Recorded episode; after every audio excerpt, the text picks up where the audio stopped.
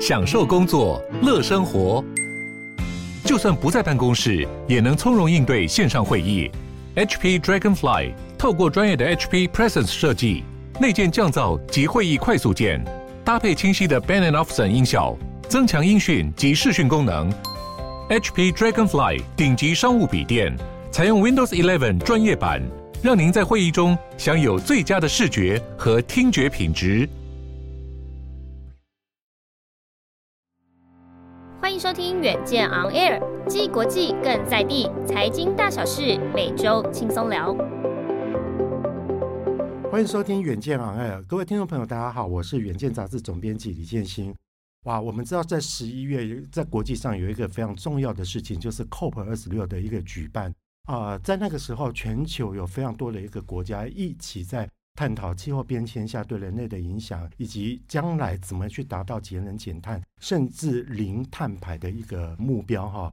那今天我们要特别请到哈，哇，他等于是台湾的一个代表，因为他不仅进到了现场，而且他还有发表了一些他的看法跟演说。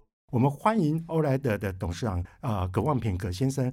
葛董你好，建新好，所有远见朋友们大家好。我们都会觉得说哇，能够去参加那个国际盛会，应该是一个大家都觉得是一个很很了不起的事情，一个很令人羡慕的事情。可是我要听你的过程，我觉得也有点付出代价蛮重的，因为听说你跟你们的总经理哈。嗯而两个人都必须要，因为前后都必须要隔离，那隔离就需要二十一天。各位听众朋友，你们自己仔细想一想啊，如果说一个企业哈，董总都要被关在一个房间二十一天，就算是说现在远距再怎么发达，再怎么运作上不会出问题的，哎，其实都付出的成本非常大。葛董，你让我这个心啊，其实我在二零零六年就讲说，我说全球品牌都会变绿，迟早而已。我认为。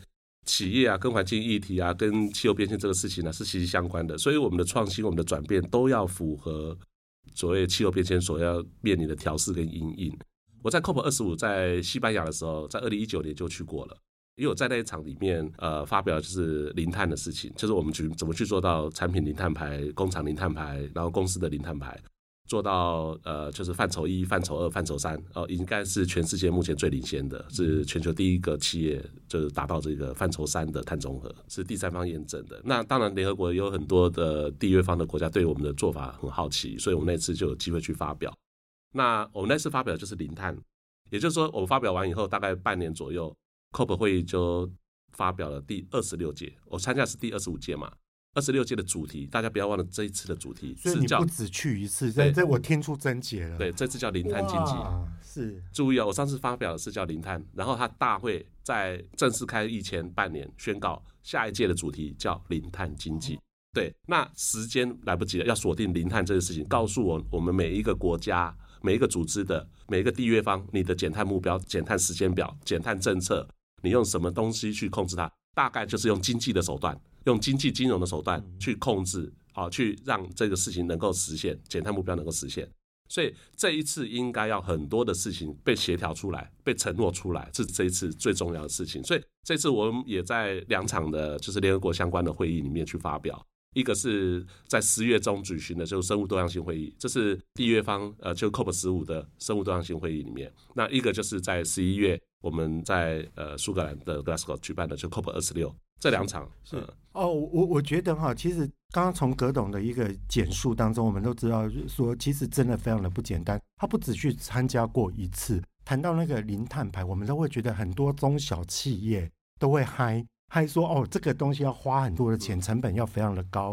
而且这个大企业去做就好了，那落地到我们，我们就做做其他公益就好了嘛。可是葛董的欧莱德哈，不仅是非常的有心，而且他。其实有逐步的跟着国际的一个趋势，不断的在升级。他刚刚讲的以前谈的是零碳，可是现在是零碳经济，可见就是说它整个都更加的落地了嘛。可是葛董，我觉得啊，我要借由你的眼睛哈，带着我们的听众朋友跑到第一线去看看，你这次有见到了哪些？还有就是说，你觉得哈，可不可以为我们也下一个结论？就是说，你看到了什么？那最后你觉得这一次的一个。会议到底是成果丰硕呢，还是说又是纸上谈兵的一件？好，我先跟建新报告一下，就是我们这次其实功课做了很多。我们很早就启动这个，然后在十月中就已经参加联合国的相关会议了，在台湾，然后在十一月再飞过去，再继续参加。所以这前后开的会议非常多，去参加，那也见到很多好朋友了哈。所以我这次有跟就是 R 一百的主席，还有包括呃世界气候基金会的主席，我们都有做比较深度的一些呃交换意见。其实我们这次是希望他能在碳议题上，包括之前呃就是欧盟喊出的 C ban 啊，就是碳边界关税的这件事情。啊，包含台湾谈出的碳税跟碳费的相关的事情，大家都很关注哈，就是对企业的影响，对我们未来生存力和竞争力的影响。那这一次里面呢，当然有看见，就是大家很认真在谈啊，可是我也看见大家有很多失望的地方，甚至有谈到说是大家表演的舞台，很多政治人物表演的舞台叫 Greenwash。我们在游行里面，我们的口号就是说，大家不要要赶快行动，不要在这边喊口号的，大家。都是 二零三零、二零五零年都已经不在位了。你们现在讲的事情都是二零三零、二零五零，可是你现在今年要做到什么，明年要做什么都不讲。对，这这是第一个我们老百姓的观察哈。第二是之前有几次里面要辅佐那一些比较受到气候变迁的国家，还有那一些要停止它那些排碳行为国家一些呃已经开发的国家对这些未开发的国家一些补助，呃资金都没有到位。哦，所以这个东西就是就是讲那么多资金，就一块钱都没到位。对，所以这个就是你们到底要演到什么时候就对了。对，所以这次游行的主题就是有喊出这些事情，就希望大家落地落实哦这件事情。那这些我们知道说，我们在会议结束的时候有比较令人失望的，就是关于就是我们要去掉煤这件事情，就脱煤。那脱煤这个政策为什么要做呢？因为电在整个碳排放里面是最主要、很很明显的就是一件事情。那地底下的固好的碳不要再到地表上面来排放，这是很简单的一个道理。我常常跟朋友讲说，两个电锅啦，地底下一个电锅，地表上一个电锅。地表上电锅快炸掉了，你要把下面那个地底下电锅的蒸汽往上放，一定爆掉的。所以下面要固好，甚至上面要往下固，对不对？这很简单的道理嘛。那那就我们地表上的生态循环让它维持住，那就是煤炭是一个头号人物嘛，哈，哈，就是温室气体排放的二氧化碳里面的煤占了非常大的因素。如果煤都不进行减少或者禁止的话，我跟各位报告，温室气体排放就气候变迁一点五度 C 的事情绝对控制不了。是。那在本来是说在这次就是联合国的跨部会气候小组 AR 六报告气候变迁的 AR 六报告里面，这个告诉我们，二零五零年一点五度 C 的时候应该守不住了，而且可能会提前在二零四零年。那我认为，Oh God, 提早呃，对对，也就是说这个事情如果不做的话，你煤不禁掉的话，你根本就不可能守得住。嗯嗯、就是你找任何专家来就算就知道了。所以这如果没有成功，大家就不要讲。所以我们当然要希望它是 face out，就是它就是二零三零年完全禁止，你还有十年时间赶快去调整，去让它转型或者其他的因应政策。可是没有，这个是 face down 啊。那 face down 的到底是怎么去检核，怎么说也没有讲太清楚，所以还留有一些很大的模糊空间。还有就是说，我们两个事情要做嘛，一个是减少立即性的碳排放，一个呢是希望。大气中二氧化碳跟氧气这个生态平衡要能够维持住，所以我们就要减少雨林的砍伐，要恢复大自然生态，恢复海洋生态，让海里面的海藻，让我们的呃森林的数量要足够。那我们砍伐如果继续进行，当然这次有签署，我说我还是有一点点小小掌声，是没有签署哈，跟有签署还是有签署比较好。可是问题是你们这些第一个签署的巴西没有人信任啊，因为呃新的总统上任以后这一年多里面砍伐的速度是历年来最高的，那他是。然后他很好玩的时候，我再讲个笑话，就现场旁边耳朵了。毕竟我还是一个老百姓啊。然后我去，我都旁边听那些代表听他们讲好笑。你看哦，我们大会说二零三零年他要签，那某些国家不签，但他们巴西说签，他是最讶异的。可是大家不信任他，而且他说他二零二八就要完成，早两年。对，那另外一个代表说他就是想要早点领大家的补助金而已。是谁？好好，OK，好，就是我是想说，这是老百姓的家，因为我们不是缔约方的国家，我们只能在旁边观察哦，然后在周边的会议发生。可是这个就是造成是说，你看大家不信任，因为你没有决心，也看不到你实际现在的作为哦。就今天的作为，今天亚马逊河的空拍图上面排满了法林的船，排满了满整条亚马逊河都排了满。从卫星图上面就有人公告，就可能说你在讲那些二零三零年、二零二八年，可你现在一点动作，而且你在加速砍伐，所以。会造成不信任。那煤炭这件事情也因为要 face out，没有 face out 就变 face down。对，所以就是说才会让这些 NGO 的组织或者这些人很担心，就是说你们到底要怎样，然后又寄望下一届。哇，对不对？葛董讲真的觉得非常的精彩。葛董，待会我们学康熙来了哈，你你。用小纸条写给我说，那些可恶的国家到底是 到你到底听到了谁哈？哎，写小纸条给我哈。其实刚刚葛董提示到了非常多的一个重点啦，因为其实我虽然没有办法亲临现场，可是我大概看国际新闻也知道说，其实他也觉得很讽刺啊，因为世界非常多的那个富豪也去了，或者是说非常多的一个领袖级的人也去，可是很多人都搭着私人飞机，或者说有非常庞大的一个车队，所以说这个也蛮受批评。大家会觉得说，阿里姆是被节能减碳嘛？啊，太排场跟勇敢这多哈。但是最重要就是刚刚葛董所提到的，就是说哈。其实快要到闭幕的时候，本来大家对于那个化石燃料的部分，大家想要说是要 face out，就是说要逐年消呃淘汰，对，都要淘汰，全部都要淘汰。可是哈，后来因为印度，我如果没记错的话，印度那中国中国也觉得说啊，我把这委屈，然后还有包括像伊朗嘛，如果说就是说，如果这几个国家他们其实也有他们的一个理由，就没想到到最后就妥协变成了 phase down。那那 Face down 这样的一个东西，其实我自己在我这一期总编辑的话，我就有写到说，哇，以前我们曾经看过阿波罗十三的的那个，就是汤姆汉克斯演的，就他本来他们在讲说，他们那次登月的那个任务叫做最成功的失败，对，他虽然失败了，但是他非常成功。但我把这一次哈，有人真的就把这一次，这是 BBC 讲的，这不是我讲的哈。他就把这一次视为是最失败的成功。BBC 在结束的那一天，马上就发表很多的评论出来了。对，对我觉得 BBC 真的蛮不爽的。我在这里也可以跟建兄报告一些我的一些其他的观察。是，因为从 COP 二十五到 COP 二十六这两届来，我发现就是从巴黎协议到现在，它其实里面背后有藏一些呃，就是他们为什么要改变这个最后的协议，或或者说他的发表，我觉得他们也有他们的一些苦衷。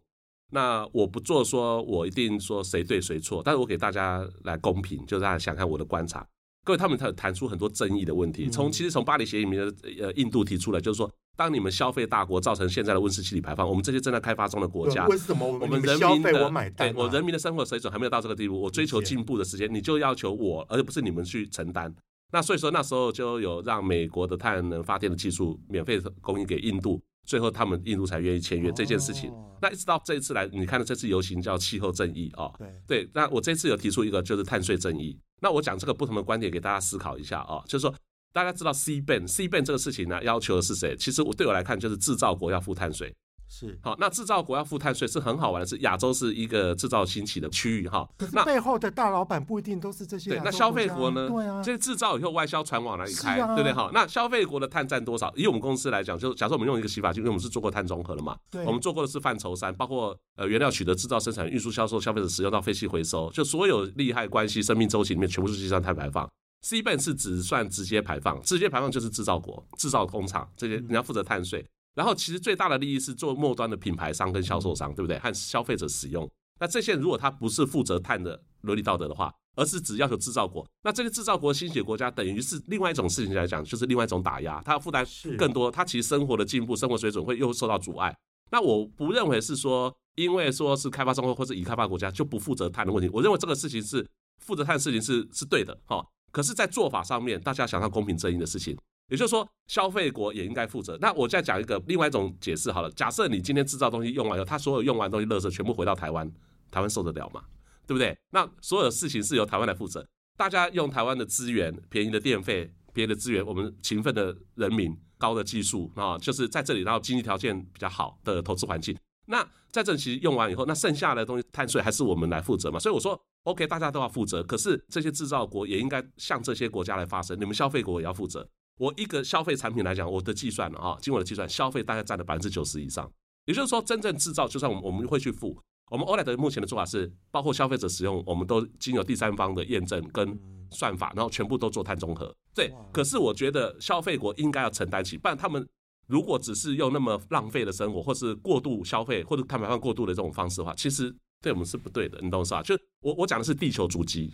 如果我们不分种族、不分文化、不分肤色的话，其实应该是整个大家都是你在这里碳排放，在别的地方还是会感受到的，对不对？对，所以我们提出的是，大家还可以跳到另外一个思考，就是说这背后里面其实有正义、有伦理道德的问题。是对。那当这个国家请问一下，杰西你知道吗？这次主要是谈零碳经济。那在这一个 COP 二十六的前一个会议啊，是什么会议？大家知道吗？前一场会议，这些有几个大国家的领袖从那个会议直接飞到这个会场来。前面这个是在意大利召开的。对不对？集团体，OK，好。所以你们的协议是什么？对不对？理解。所以你们几乎就已经主导了这件事，你们不签就不签。有一个会前会在了，哦、所以我们我们观察的身份来看呢，就是我们大家都会在旁边看嘛，对不对？我们进不去，因为你们在谈判，对不对？然后呢，我们知道这个结果和过程，可是呢，我觉得说你们是不是这些事情是不是要彻底落实一点？还有对我们这些国家，就我觉得当初就他们要发出声音哈，我觉得这声音还有一些背后的声音，大家也可以了解一下，那大家来评断这些事情。但是我们的目标都是一样的，目标就是第一个工业的制造减碳，对不对？那消费也是一样，好，就是它整个生活的方式必须要做一些创新跟改变了。第二个是恢复自然生态这件事情，就两件事情，一个是吸收二氧化碳，把固碳；一个是我们排放要减少。这两件事情做起来，我们才能够达到就是不要突破气候温度的警戒线这件事情。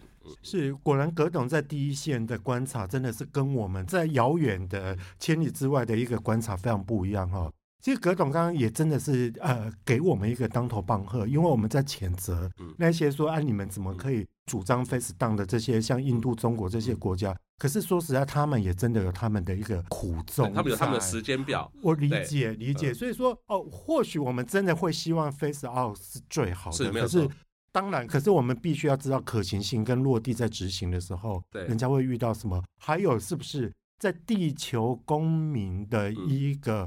共同承担的一个概念之下，嗯、每一个人都要去协助这些国家。是啊，千千兄，我我们不是有被评为说我们台湾的碳排放很高吗？个人人均碳排放很高，请问那是我们消费的吗？还是我们制造的？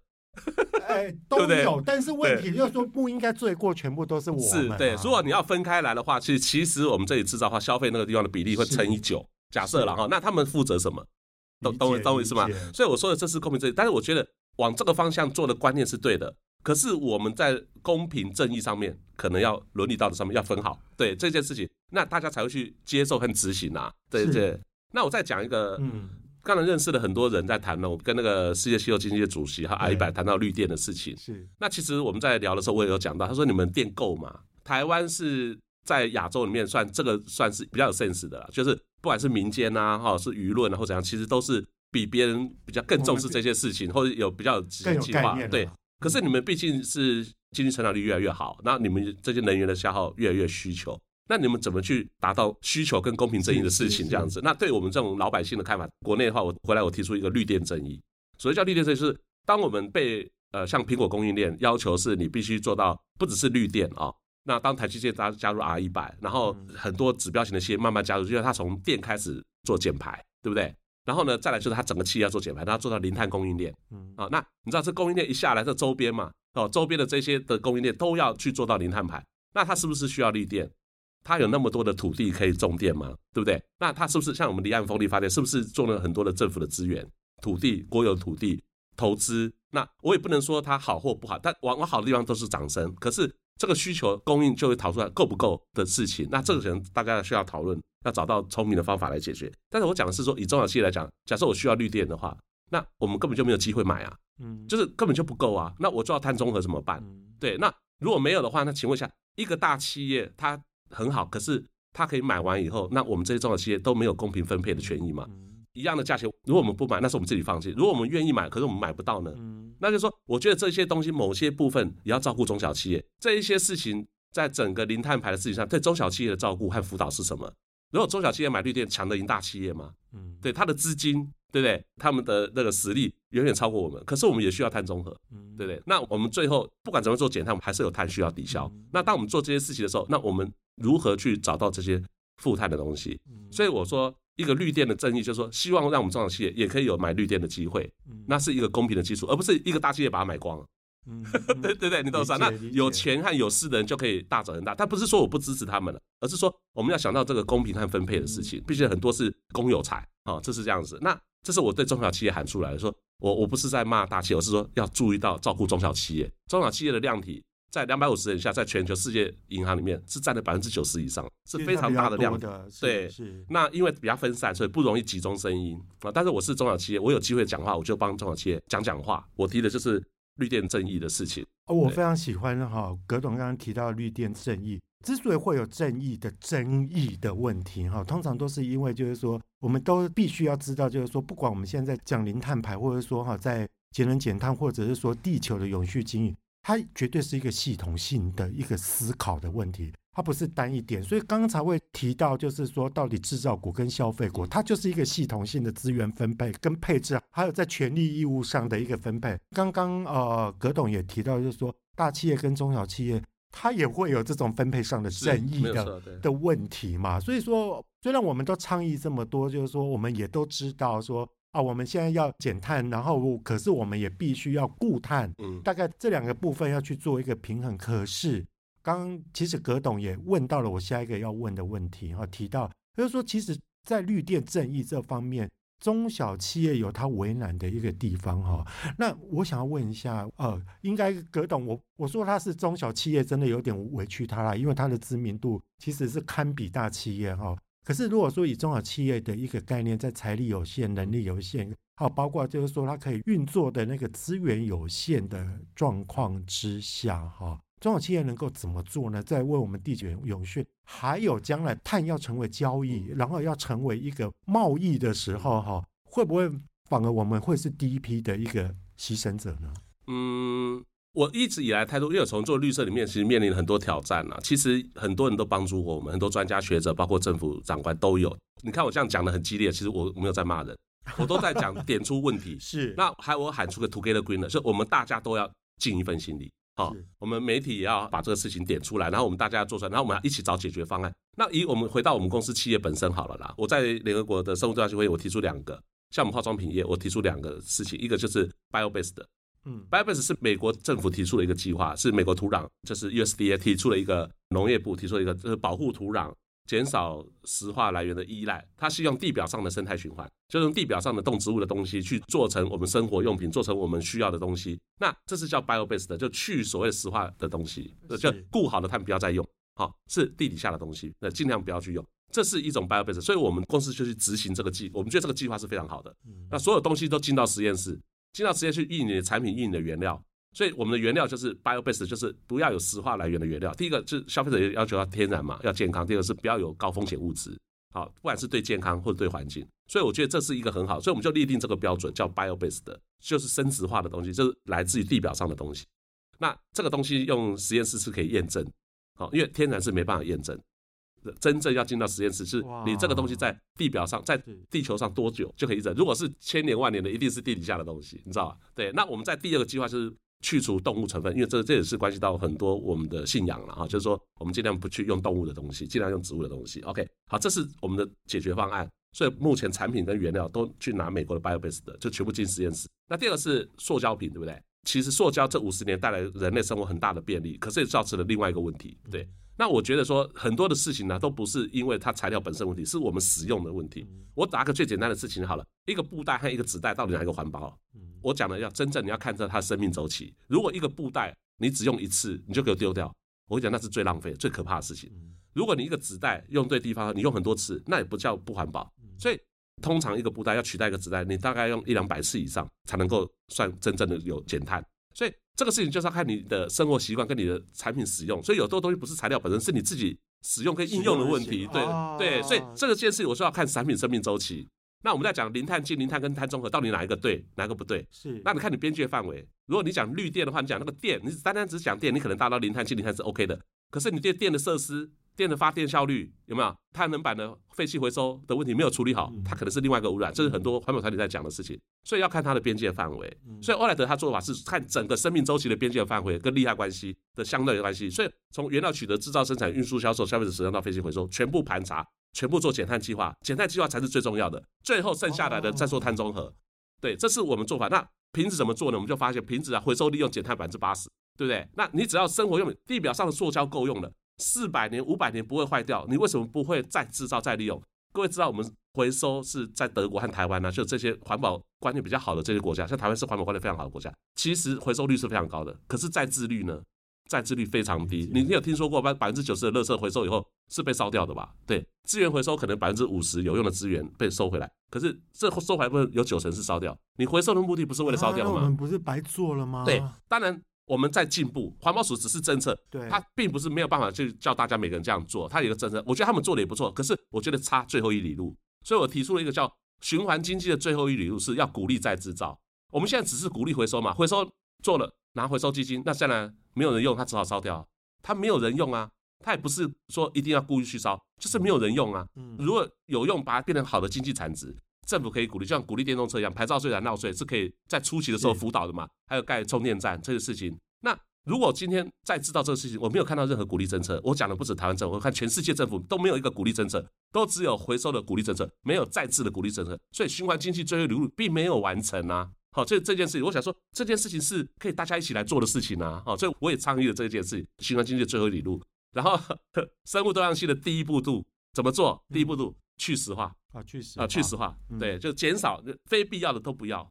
对，所以我就做了做很多很多事，所以我们也不是说特别聪明，就因为我们很早就做，我们在二零零六就开始做这个系列，二零零九年做碳足迹、碳中和，这一路做下来，我们就发现我们有很多地方是可以自己去改变，啊，是，所以我们就建设了所谓循环的供应链，然后开放性循环，只要这个材质的，尽量单一材质，任何材质，只要这个材质对，你不管是什么品牌，你都可以回收再制，是对。其实史蒂文在讲的那个部分哈，他的一个解决的一个手段，并不是一个从点状或者说从单一手段去思考，而是一个就像我刚刚讲的，是一个系统性的思考。他去盘点了整个在在整个生产链上，或者说包括了在销售链上，还有什么东西哈，我们可以去补强，或者说他有一些东西未必，他未必说啊，我一定从材质端啊，他或许在从使用的一个一个方式，他就可以去做到。这个部分了嘛？是。是可是葛董，我觉得比较好奇的就是说哈，以前啊，我们大，您刚刚也有提到，就是说以前叫做零碳，现在叫零碳经济。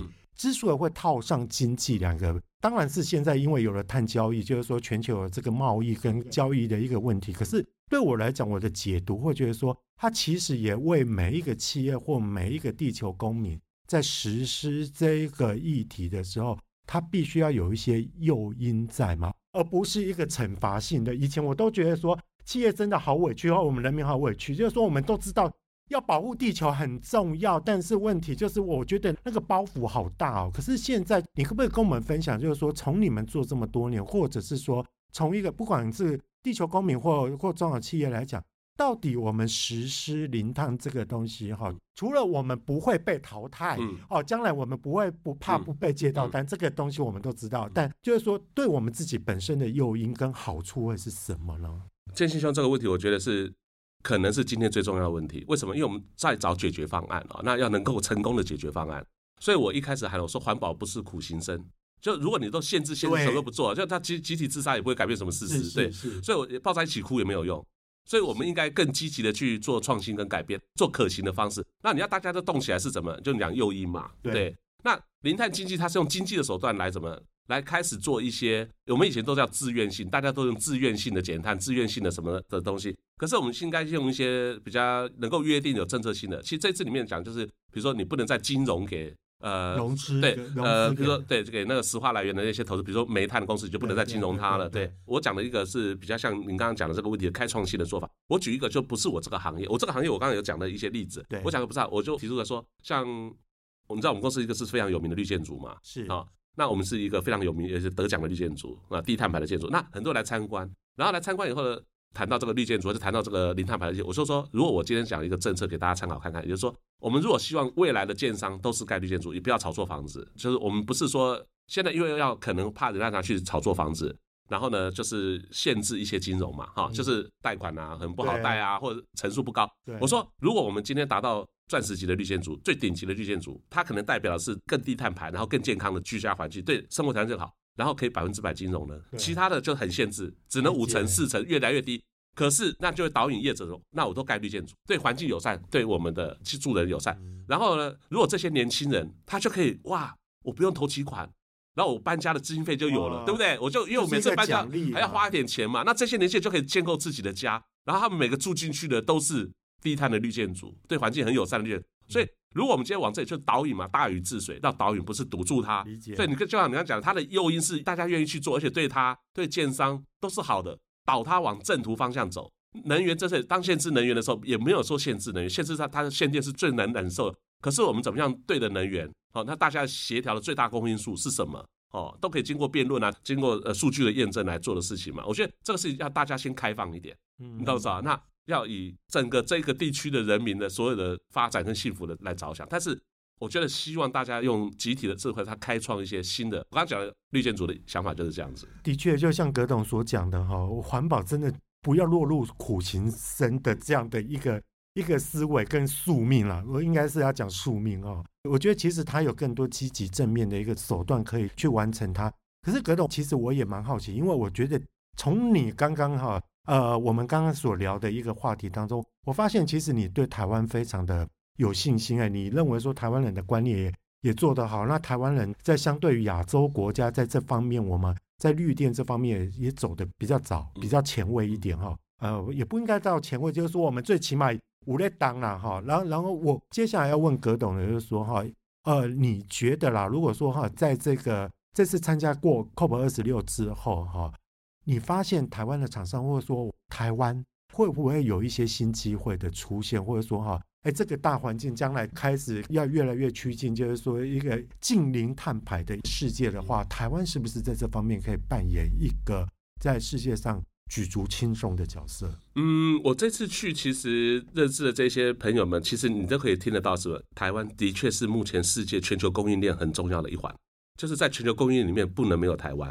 所以你今天你那一次去走路有风，因为有一定的，像你就是我们唯一就是不是缔约方啊，对不对？因为我们不是联合国的会员。可是台湾的声音或这些见解提出来，确实让他们觉得很惊讶。